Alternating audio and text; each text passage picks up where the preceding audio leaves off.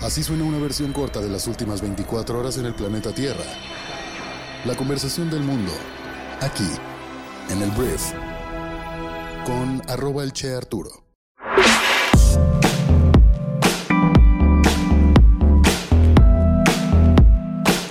Muy buenos días, bienvenidas, bienvenidos a esto que es el Brief para este martes 14 de marzo. Yo soy Arturo Salazar, soy tu anfitrión y uno de los fundadores de Briefy, y en este podcast vas a informarte con un resumen de las noticias que debes conocer el día de hoy para ser una persona bien informada. Antes de comenzar, quiero comentarte que este podcast es producido por Briefy, nuestra aplicación móvil para líderes de negocios, que básicamente utiliza inteligencia artificial para ayudarte a mejorar tus habilidades de management o de gestión de negocios invirtiendo 15 minutos al día.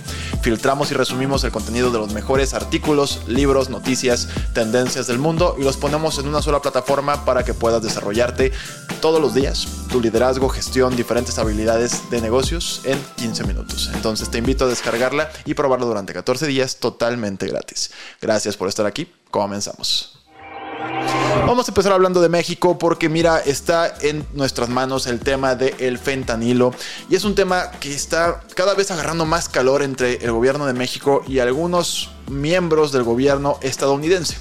La noticia puntualmente es que el día de ayer el presidente de México tuvo pues primero una declaración sobre el tema del fentanilo y luego tenemos que hablar de un encuentro que tuvo con diferentes legisladores congresistas estadounidenses que vinieron desde Estados Unidos a Palacio Nacional a reunirse con el presidente sobre este tema. Primero en su conferencia matutina, el presidente pues andaba, la verdad es un tema que al parecer lo tiene un poquito o muy molesto, en el sentido de que él dijo que México es más seguro que Estados Unidos. Y obviamente es algo que se puede poner a debate. No sé si él traía los datos tal cual de cuántas personas mueren allá y acá. Pero bueno, de entrada dijo eso como para aventar un poquito de tierra.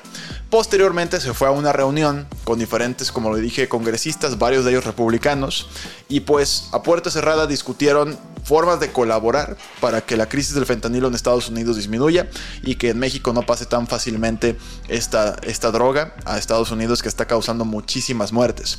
Pero como te lo mencioné, la verdad es que el presidente de México le está costando trabajo este tema y avienta declaraciones como esta. Déjame te la pongo un momento su trato hacia México o vamos a estar insistiendo de que ni un voto de mexicanos, de hispanos, ni un voto a los republicanos. A México se le respeta.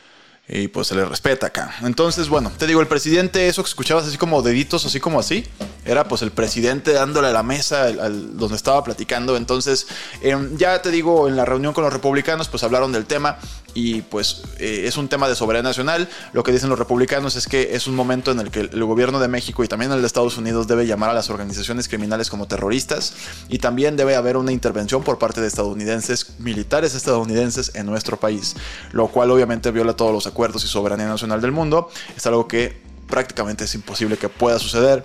Si no lo hizo Donaldo, el expresidente más naranja del mundo, es poco probable o cero probabilidades de que Joe Biden lo haga, pero es lo que están exigiendo los republicanos, sobre todo ellos. En el mismo tenor, en el mismo tema, el canciller Marcelo Ebrard, que estuvo el día de ayer en Washington, D.C., precisamente habló del mismo punto del fentanilo y aseguró que la lucha contra el fentanilo ha costado cientos de bajas eh, de las fuerzas federales de seguridad mexicanas y pese a ese sacrificio, los legisladores pues piden una intervención militar en nuestro territorio. Entonces, este tema, te digo, ¿Cuál es el punto? ¿Por qué se va a hablar tanto? Porque ya se tornó político. Ya hay un tema en el que se le está atacando fuertemente al gobierno de AMLO de estar coludido, de estar colaborando, de no ponerle ningún obstáculo a los narcotraficantes para operar en nuestro país. Y ya lo están diciendo, pues, eh, personas, te digo, de altos niveles en Estados Unidos. Y de este lado lo que está pasando es que Andrés Manuel lo que hace es, por ejemplo, citar a la DEA y el caso de Genaro García Luna, que en teoría colaboraban para mejorar la seguridad en México y evitar el tráfico de drogas a Estados Unidos, pero Genaro García Luna fue juzgado por la misma justicia estadounidense por un tráfico de, drogas y diferentes delitos, pues por lo que ya fue condenado. Entonces, AMLO le responde a los republicanos y a los estadounidenses con esa moneda. ¿Con qué cara vienen ustedes a decirme algo si su agencia antidrogas estaba coludida, es lo que dice AMLO, con pues el que ahora fue eh, encarcelado y se mantendrá en la cárcel por haber colaborado con el cártel de Sinaloa. Entonces, así va a estar este ping pong, nada más te digo porque estés preparado. Ya se tornó político. AMLO, de hecho, los llama eh, políticos oportunistas que están usando este tema para ganar votos y pues le va a tocar a él pagar los platos y defenderse. Ahora, hablando del mismo tema de Genaro García Luna, tengo que hablar de Felipe Calderón, que es expresidente de México, y él fue presidente dentro del de el mandato, por así decirle, de Genaro García Luna como secretario de Seguridad Pública. De alguna forma, Calderón fue el que lo nombró con ese puesto, y pues fue el que o fue omiso o no sabía qué estaba pasando al respecto de lo que la justicia estadounidense afirma, que es que pues efectivamente Genaro García Luna colaboró para que toneladas de droga llegaran a Estados Unidos y recibir, recibir presuntos sobornos y otras cosas más. El tema cuál es, pues a, Calderón se le ha tachado mucho de que, a ver, güey, o fuiste muy incompetente como para no saber que tu secretario de Seguridad Pública eh, estaba haciendo todo esto, o fuiste cómplice y te llevaste algo, lo cual todo esto es presuntamente, pero eso es lo que se le juzga o se, lo que se le está criticando al presidente, expresidente de México. El tema es que guardó mucho silencio Felipe Calderón desde que se eh, tomó esta sentencia, pero el día de ayer habló desde Madrid, porque ya no vive en México Felipe Calderón, y él dijo que tiene muchas dudas sobre el veredicto, sobre todo en el sentido de que la justicia estadounidense o pues había mencionado que iban a sacar muchísimas grabaciones, filtraciones, fotografías, evidencia como mucho más tangible y palpable de lo que había sucedido entre Genaro García Luna y los presuntos delincuentes en esta entrega de sobornos y muchas cosas más. Y Felipe Calderón pues como que reclama diciendo, oye, pues ¿dónde está todo eso que me prometiste? El show, toda la carnita del juicio, ¿por qué nunca lo sacaste? Entonces de alguna forma, en ningún momento defendió a Genaro García Luna, pero de alguna forma dejó ahí entredicho que las personas que testificaron en contra del exsecretario de Seguridad pues eran puros delincuentes que por cierto su gobierno eh, persiguió, atrapó y mandó a Estados Unidos, extraditados, y que hoy en día fueron los principales eh, testigos pues para hacer caer a su secretario de Seguridad Pública. La carrera política de Felipe Calderón estaba pues ya bastante en stand-by, nadando de muertito, pero definitivamente lo de Genaro García la enterró para siempre. Entonces no le queda mucho más que decir a Felipe Calderón, tampoco creo que se vaya a atrever a venir a México. Eh, él dice que hay una campaña mediática y política en su contra, hay una persecución, pero eso es lo que está sucediendo. Por lo pronto no tiene muchos elementos para defenderse más que su palabra contra la justicia estadounidense. Entonces la verdad tiene todas las de perder el expresidente de México. Vamos a hablar ahora de las autoridades estadounidenses. Porque mira, ¿qué está sucediendo en Estados Unidos? Actualmente se va a hablar mucho de la quiebra de algunos bancos. El fin de semana quebró un banco llamado el Silicon Valley Bank y posteriormente otros dos bancos quebraron, lo cual puso muchísimo nerviosismo en el mundo financiero.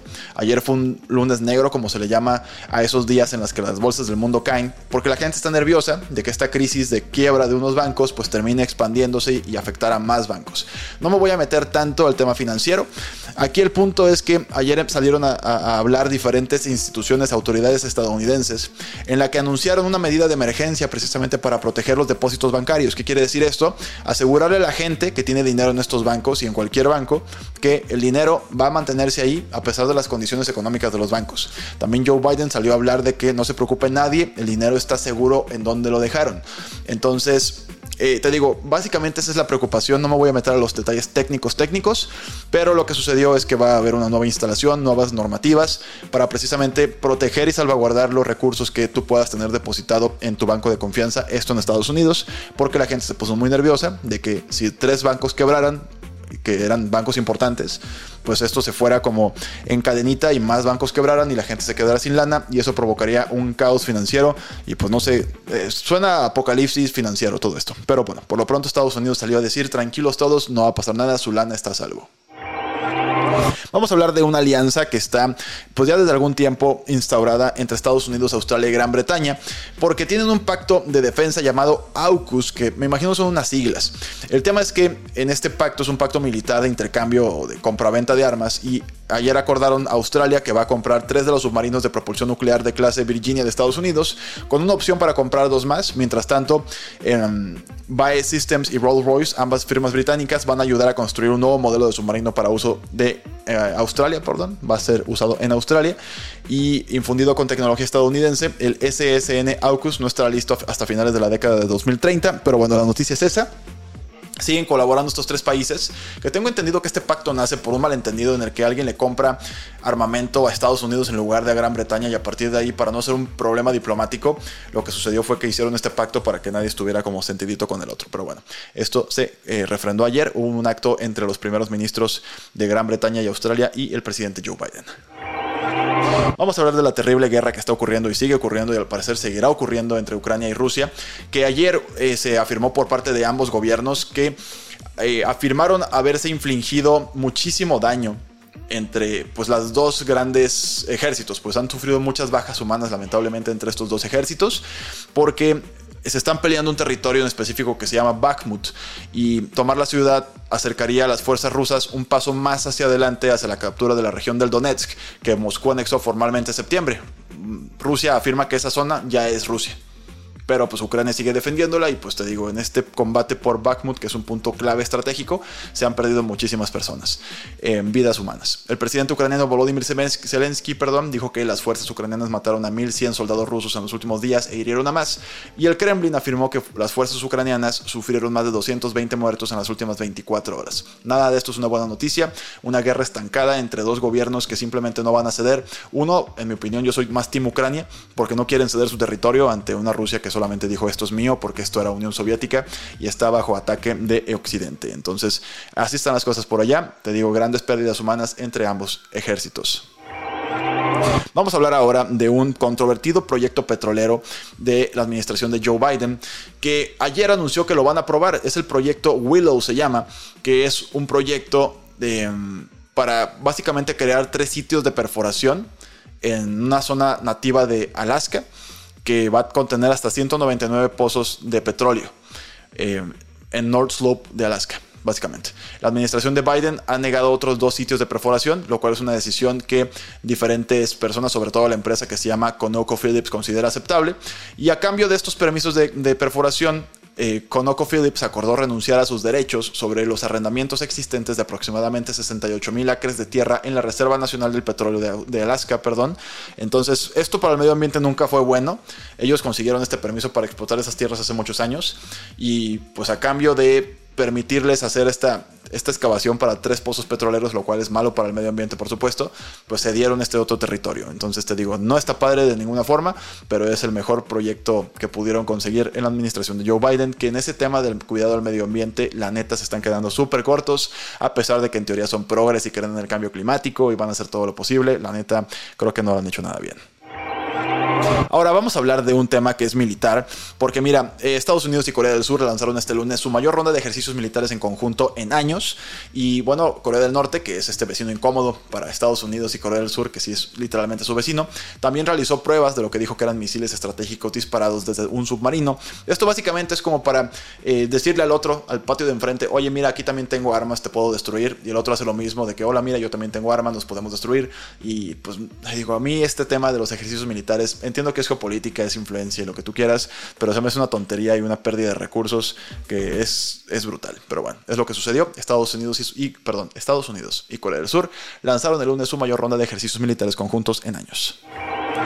Voy a hablar de un tema que a mí me encanta, que es precisamente las nuevas eh, gafas, lentes de realidad virtual o de realidad aumentada de Apple, que al parecer van a ser lanzadas a finales de este año porque hay un tema de propósito y de legado por parte de Tim Cook que hasta el día de hoy es el CEO de Apple y de hecho fue el sucesor de, Steve Jobs, el fundador de la compañía. ¿Qué sucede con todo esto? Se ha criticado mucho internamente a Tim Cook por no lanzar los, los lentes de realidad virtual de los cuales se han hablado durante muchísimos años.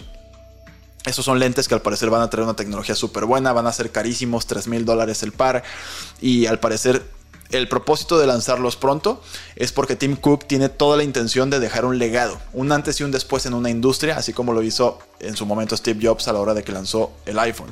Entonces, bueno, este es el propósito al parecer de Tim Cook, lanzar estos lentes en, este año a finales y prepárense porque 3 mil dólares. Dicen que van a ser más artículos de colección porque siempre tienen fallas los primeros, como todo. Pero bueno, vamos a ver quién los compra, tal vez tú. Ahora, vamos a hablar del siguiente punto, que pues es el nombre de este podcast, que es Bad Bunny. Mira, Bad Bunny es este... Eh, reggaetonero que mucha gente detesta, que mucha gente idolatra y hay gente que le da igual como a mí, me encantan algunas canciones, otras no tanto. No le pago un disco de 10 mil pesos, perdón, un boleto de 10 mil pesos, pero lo escucho y está dentro de mi eh, loop recurrente de música. ¿Qué sucede si eres un enamorado de este conejito malo? Pues la noticia es que ya al parecer el conejito malo oficializó su eh, relación amorosa con la modelo Kendall Jenner, que ella es miembro de este clan televisivo multimillonario de las Kardashians en Estados Unidos y al parecer se les vio ya románticos en una fiesta de Beyoncé, que fue el after party de la ceremonia de los Oscars que se llevó a cabo este domingo. Ya hay ahí pues los paparazzis que te siguen, que te toman fotos y pues ya al parecer se confirma. Ya había rumores que en algunos eventos se les había visto juntos, que en algunas salidas a bares o restaurantes, entonces se oficializa al parecer la relación entre el conejito malo y la modelo Kendall Jenner. Por último, voy a hablar de NFL, de algunos cambios importantes, sobre todo de un coreback que se llama Jimmy Garoppolo, porque al parecer ya tiene un acuerdo con los Raiders de Las Vegas para la temporada 2023 de la NFL.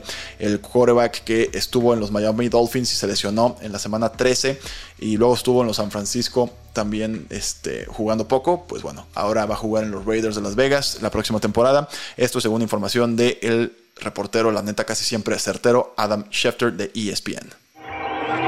Muy bien, esta fue la conversación del mundo para este martes, es martes. Muchísimas gracias por haber estado aquí. Este, comparte por favor este podcast con tus amigos y familiares. Por favor, si estás viendo esto en YouTube, por favor dale un like y déjanos un comentario para que el algoritmo diga, este video es bueno y vale la pena compartirlo con más personas que no nos conocen. Entonces, gracias por todo ese esfuerzo y por hacer esta comunidad cada vez más grande. Y nos escuchamos el día de mañana, miércoles, en la siguiente edición de esto que es el brief. Yo soy Arturo. Adiós.